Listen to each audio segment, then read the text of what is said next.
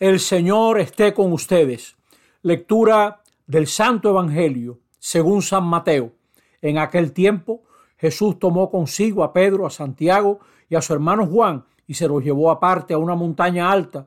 Se transfiguró delante de ellos y su rostro resplandecía como el sol y sus vestidos se volvieron blancos como la luz y se les aparecieron Moisés y Elías conversando con él. Pedro entonces tomó la palabra y dijo a Jesús, Señor, qué bien se está aquí.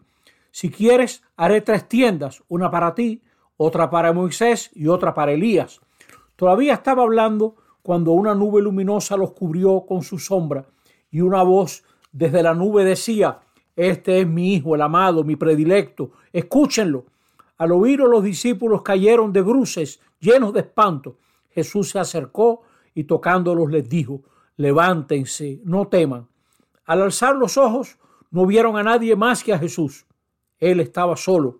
Cuando bajaban de la montaña, Jesús les mandó, no cuenten a nadie la visión hasta que el Hijo del Hombre resucite de entre los muertos. Palabra del Señor. Estamos en este segundo domingo de Cuaresma y en la primera lectura hemos visto a Abraham que hace una experiencia espiritual.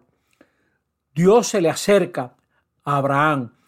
El Señor es siempre el que se acerca se acerca a Adán, a Noé, a Abraham, y es bueno reconocer al Señor como el que se acerca.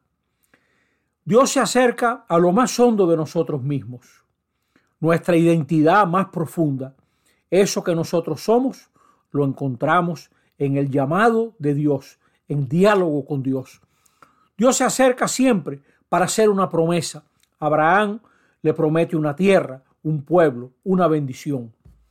Cuando Dios se acerca, responde a nuestras necesidades más de lo que pudiéramos pensar nosotros.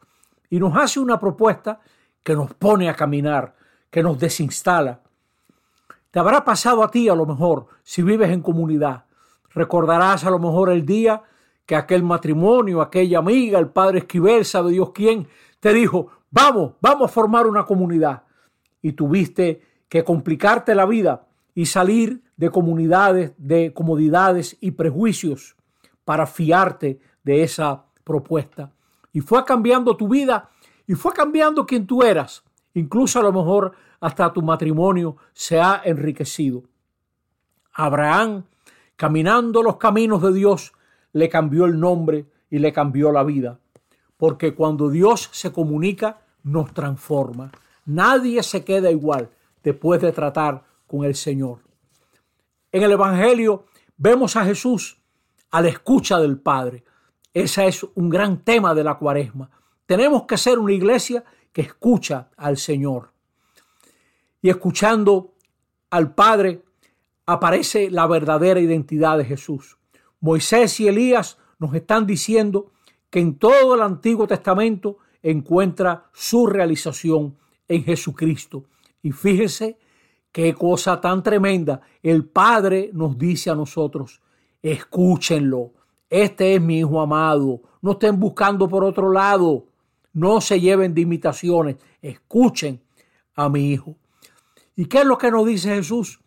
Que le toca bajar a Jerusalén. A los discípulos, cuando oyen esa voz, les entra un miedo tremendo. Les aterra, como nos aterra a todos el misterio de Dios. Señores, nos da miedo escuchar a Dios. Está bien rezar, pero yo diría que nos hace falta también orar, acallar todo para escuchar qué nos dice la palabra, leer la palabra despacito, escuchar esa palabra predicada y ver qué nos dice. Dios Padre acompaña nuestra marcha, nuestro camino nuestro camino hacia Jerusalén. Nosotros también vamos bajando con Jesús. Pedro quisiera quedarse en la montaña y ya está hablando de unas viviendas rápidas, de algo de precio módico, viviendas populares, tres tiendas, una para Elías, otra para Moisés, otra para Jesús. Ni siquiera piensa en él, porque Pedro se queda, se quiere instalar donde le ha ido bien. ¿Cuántas veces nos pasa eso? Que nos queremos instalar en aquel retiro, en aquella charla, en aquel amigo, y el Señor nos pone a caminar.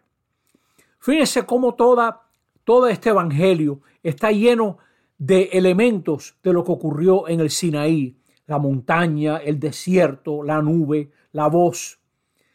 Todo eso nos está hablando de que aquí hay un momento muy importante. Aquí hay una revelación. Y lo que nos dice es que en la Pascua aparece la verdad sobre Jesús. Nos estamos preparando para celebrar la muerte y la resurrección de Jesús. En ella vamos a descubrir hasta dónde llega la compasión de Dios, que no teme asumir lo más oscuro de nuestra situación, pero al mismo tiempo que asumiéndolo revela su fuerza de vida resucitando a Jesús. No tengamos miedo, no tengamos miedo en la iglesia de escucharnos unos a otros, de plantearnos los problemas. No tengamos miedo de delegar la autoridad, de compartir el mando. No tengamos miedo de hablarnos con sinceridad y juntos, como bautizados, hacernos cargo de esta comunidad que nos encomendó Jesús.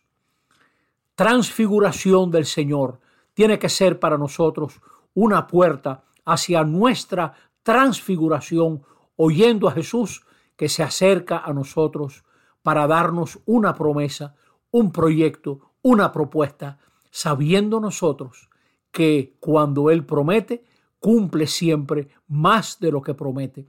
Sigamos viviendo la cuaresma en profundidad y todo el que pueda. Vive la cuaresma en familia, con pequeños gestos.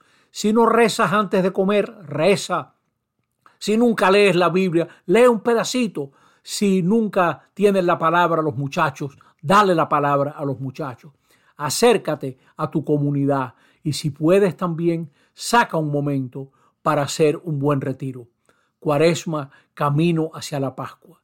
Ella nos dé acceso a lo más profundo nuestro. Así sea. Amén.